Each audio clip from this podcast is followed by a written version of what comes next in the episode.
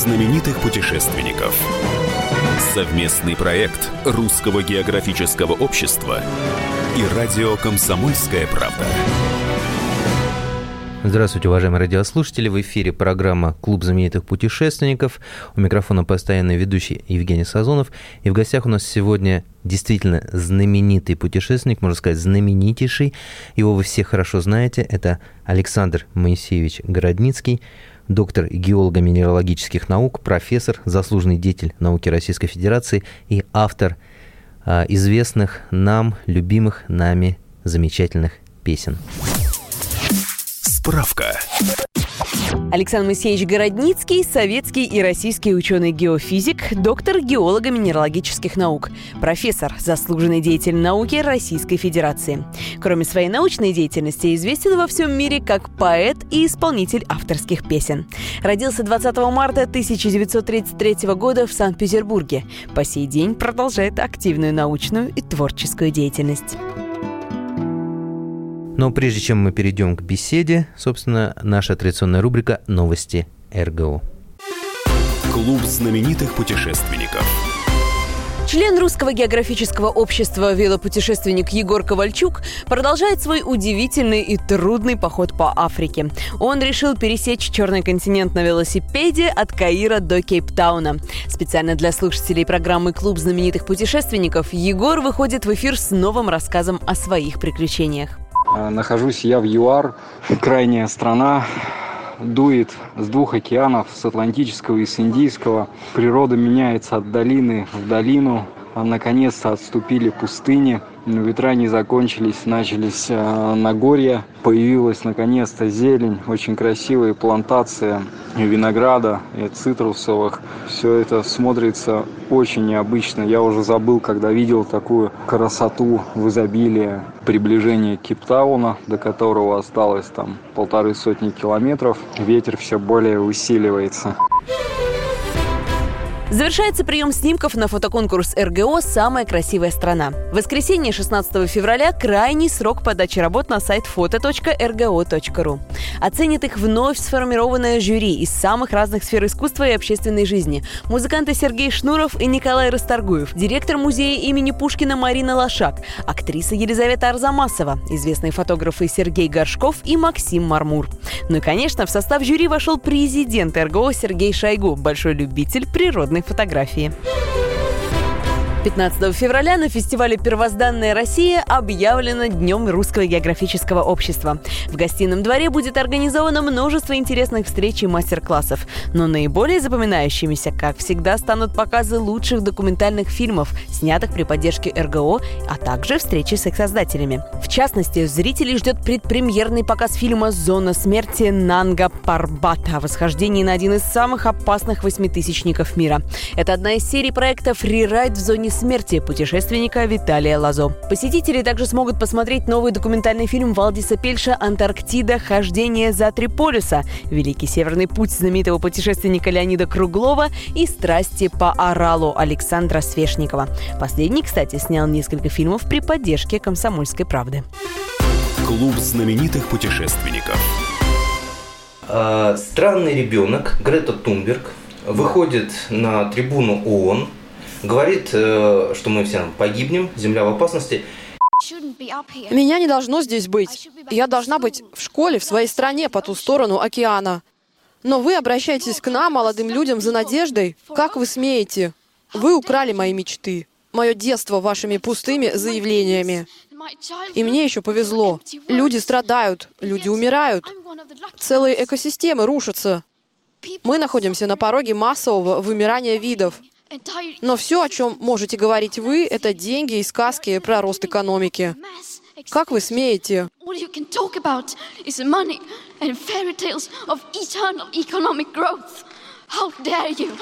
И взрослые дяди и тети неожиданно все верят и начинают что-то делать. Вот почему? Чем она так напугала людей и почему люди ей поверили?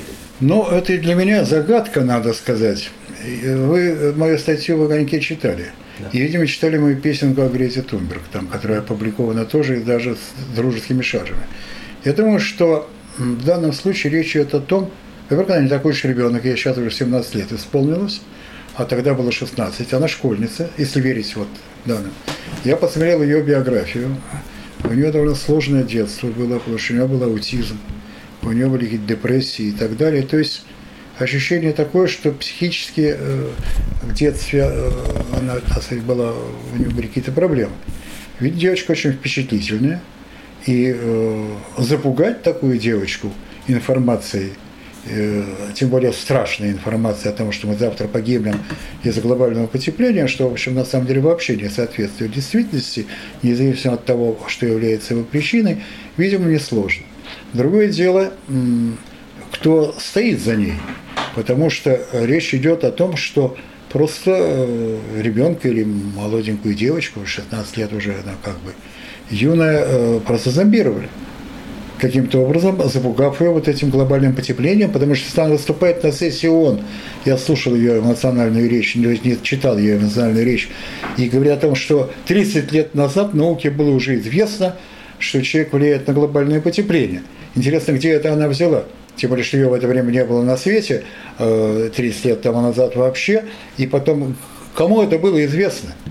Дело в том, что для того, чтобы как-то определить э, достоверность или недостоверность ее обвинений в адрес ООН, э, и меня тоже, меня, как и вас, удивило главное, почему сессия ООН слушает эмоциональную речь не очень здорового, так сказать, ребенка, не ребенка, но ребенка, ребенка в общем-то, более-менее, и игнорирует мнение мировой науки. И это происходит не впервые, потому что всему надо знать историю этого вопроса кто явился идеологом этого вопроса. Э, тема эта была поднята Альбертом Гором, тогда вице-президент Соединенных Штатов Америки. Это фильм «Неудобная Фильм правда». Фильм «Неудобная правда» и соответствующая книга «Неудобная правда» и так далее. И хотя э, Альберт Гор – он, он блестяще был организована политическая кампания и так далее. И э, несмотря на то, что, скажем, в Британии британский суд нашел несколько серьезных научных ошибок узловых в этой книге, которые дискредитировали вообще научную основу, не говоря о том, что я говорю, сам-то политик, а не все-таки геофизик, и, несмотря на то, что была очень жесткая и большая критика этого, Альберт Гор получил Нобелевскую премию – да, а теперь, видимо, Нобелевскую премию получит Грета Тунберг. То есть это возможно? Что не дел... Вполне возможно. Она стала человеком года в журнале Times и так далее, и что, в общем-то, не улучшает рейтинга э, Нобелевского комитета. Вот. И, э, но это, так сказать, такая, понимаете, к сожалению, из подачи Альберта Гора, значит, в 1997 году и потом в 2005 году он был подтвержден э, на основании неизвестно каких научных данных, хотя, видимо, какие-то данные были, было принято Киотское соглашение знаменитое э, в Киото, в городе Киото, о ограничении выброса углерода в атмосферу.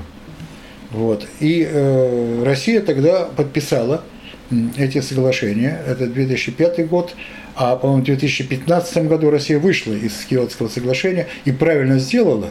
Я, кстати сказать, э, где-то в 2010 году входил в группу не очень большую российских профессоров, которые обращались тогда, тогда был президентом, по-моему, Дмитрий Анатольевич Медведев, и мы писали письмо от группы э, значит, научных специалистов, что России не следует входить в Киотские соглашения, потому что это пустая трата денег, ничего не дающая и так далее.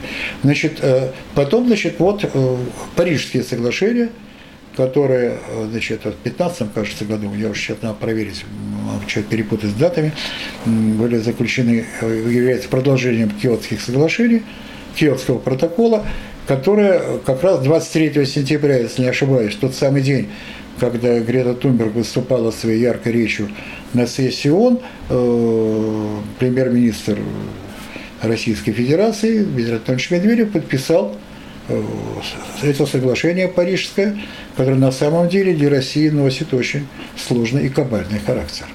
То есть мы, объясню, мы должны там платить, по-моему, что-то нет, и нет, прежде всего, нет, объясняю. Да. Прежде всего, нужно сворачивать промышленность так свою, чтобы не было выброса углерода. Значит, в чем основа Парижских соглашений э, или предстоящего Киотского значит, протокола? Что надо резко ограничить выброс углерода в атмосферу. что якобы повышенное содержание углерода в атмосфере является главной причиной глобального потепления. Э, вот это главный тезис. Дорогая Грета, что глядеть с портрета, А тебе в газетах шум идет из вод. Твой доклад задорный, для науки спорный, Слушает плакорды сессия ООН. Дорогая Грета, в атмосфере где-то Над планету лето страшный углерод Ждет тебя планета твоего совета Дорогая Грета, как спасти народ? Ждет тебя планета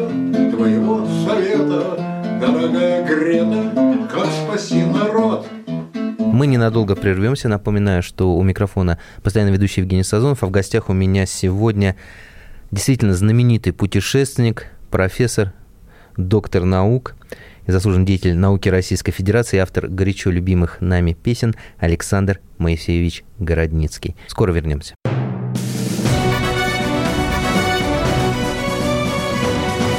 Клуб знаменитых путешественников. Совместный проект Русского географического общества и радио «Комсомольская правда». Политика. Владимир Путин приехал в Японию на саммит большой... Экономика. Покупательная способность тех денег, которые вы... Аналитика. Что происходит правильно, а что происходит неправильно. Технологии. В последнее время все чаще говорят о мошенничестве с электронными подписями. Музыка. Всем привет! Вы слушаете «Мир музыки». Радио «Комсомольская правда». Слушает вся страна.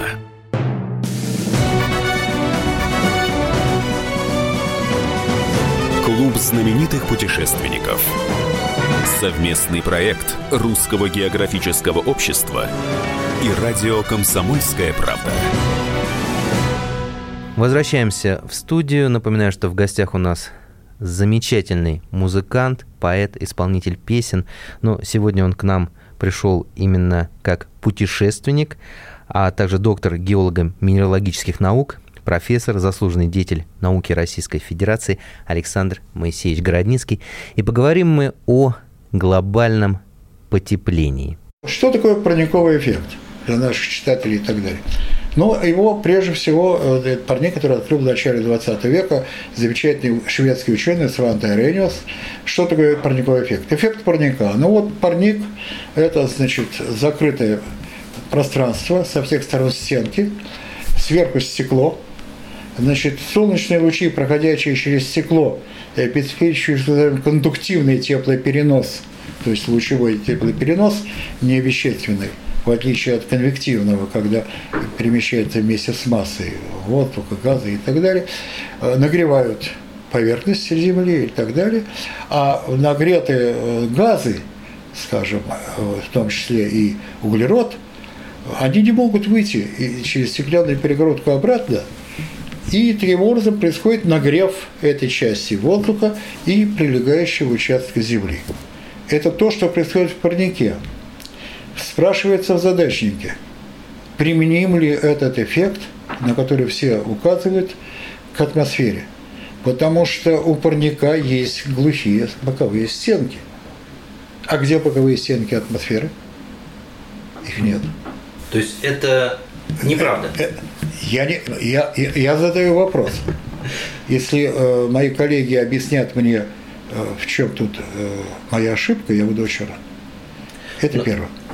Да, ну а Второе. Как, а как же, секунду, Да. ведь все говорят, что главным доказательством вот этого парникового эффекта и глобального потепления это таяние льдов. Минуточку, минуточку, минуточку. Нам надо разделить два момента. Первое – сам факт существования глобального потепления. И второе – влияет ли человек на это потепление. Это разные вещи. Начнем от печки. Глобальное потепление, так же как глобальное похолодание, является непреложным фактом, подтверждающимся огромным количеством достоверных фактов. И глобальное потепление, так же как глобальное похолодание, являются цикличными процессами, которые определяются шестью или семью факторами, из которых главным является инсоляция, солнечная энергия. Значит, первым и главным фактором, который определяет наличие глобального потепления, является расстояние от нашей Земли до Солнца и солнечная активность. Дальше идет плотность атмосферы, теплоемкость атмосферы, альбедо так называемая. Альбедо – это отражающая поверхность Земли, потому что когда отражающая поверхность большая, то Земля не нагревается, например, снеговые шапки, ледники и так далее, это все отражается, и Земля… А если, например, растаял лед, допустим, в Арктике, и обнаружилась, так сказать, поглощающая эту солнечную энергию суша подо льдом, то начинается нагрев этой поверхности то, что происходит у нас сейчас в арктическом бассейне. Там свои есть проблемы и так далее. Но, как показывает анализ геологических и, и палеогеофизических данных, на протяжении существования нашей планеты глобальное потепление и глобальное похолодание имели цикличный характер, никак не зависящий от человека, и нагревали поверхность нашей Земли, или потом покрывалась она льдом, ледниковые периоды сменяли периоды глобального потепления. Потому что все это определялось вот теми факторами, о которых я вам говорю. От человека не зависящими. Это первое. И это очень важно. Сейчас мы действительно переживаем последнюю, если верить этим циклам, там есть циклы э, значит, десятки тысяч лет, есть циклы, э, наложенные второго порядка, порядка столетий, и так далее. Это довольно сложная, получается, такая вещь, которая э, раскладывается вот такой циклический ряд. У меня под рукой нет э, схемы рисунков, но это вот.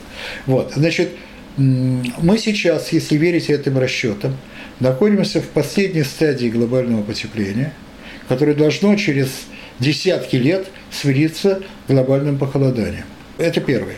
Второе – Значит, э, глобальное потепление в истории нашей планеты, еще до появления человека на Земле, никакого преимущества вообще не было, э, приводило к тому, что уровень Мирового океана действительно поднимался на десятки метров.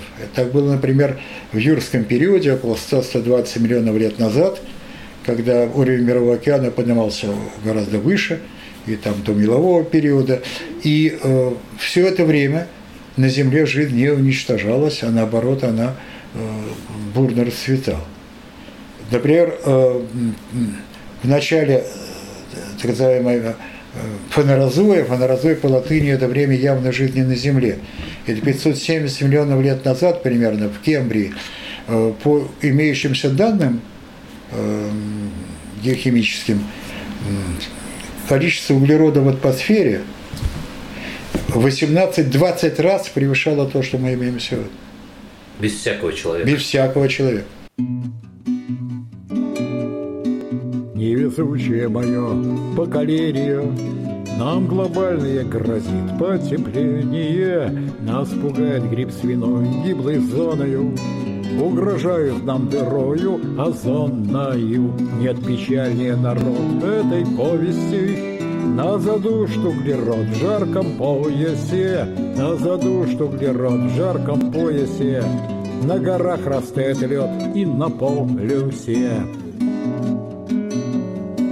За окошками беда, косоротится, Убежит в моря вода, не воротится, Все сумеют города затопить она, Сгинет Лондон без следа вместе с Питером. Нас пугает от утра и до вечера. Но мы, как детвора, все доверчивы. Как нам быть, чтобы не сгинули быстро мы? Чеш трепу президенты с министрами. К сожалению, наша программа подошла к концу. У микрофона был постоянно ведущий Евгений Сазонов. В гостях у меня был сегодня Александр Моисеевич Городницкий, Э, всеми любимый исполнитель всеми любимых песен, но сегодня выступал он э, в роли э, своей основной профессии доктора геолого-минералогических наук, профессора, заслуженного деятеля науки Российской Федерации. Беседовали мы о глобальном мифе глобального потепления. У нас еще будет одна программа с этим замечательным гостем ближе к его дню рождения, ближе к 20 марта, и мы еще поговорим, собственно, о его путешествиях. Благодарим нашего гостя. А, говорим до свидания. Встретимся мы ровно через неделю. А, изучайте географию царицу наук, читайте как можно больше и не верьте всему, что говорят об опасности глобального потепления. Спасибо и всего вам доброго.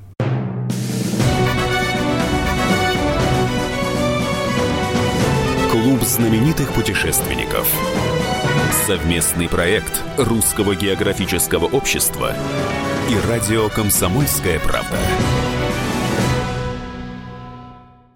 Политика. В режиме телемоста президент России пообщается с главами регионов и муниципальных Экономика. Про налогообложение сказали, про снижающиеся доходы населения сказали. Аналитика. Теракт был выгоден, необходим и использован. Наука. ООН провозгласила 2019 годом периодической таблицы. Жизнь. Это программа «Дежавю», программа воспоминаний. Радио «Комсомольская правда». Слушает вся страна.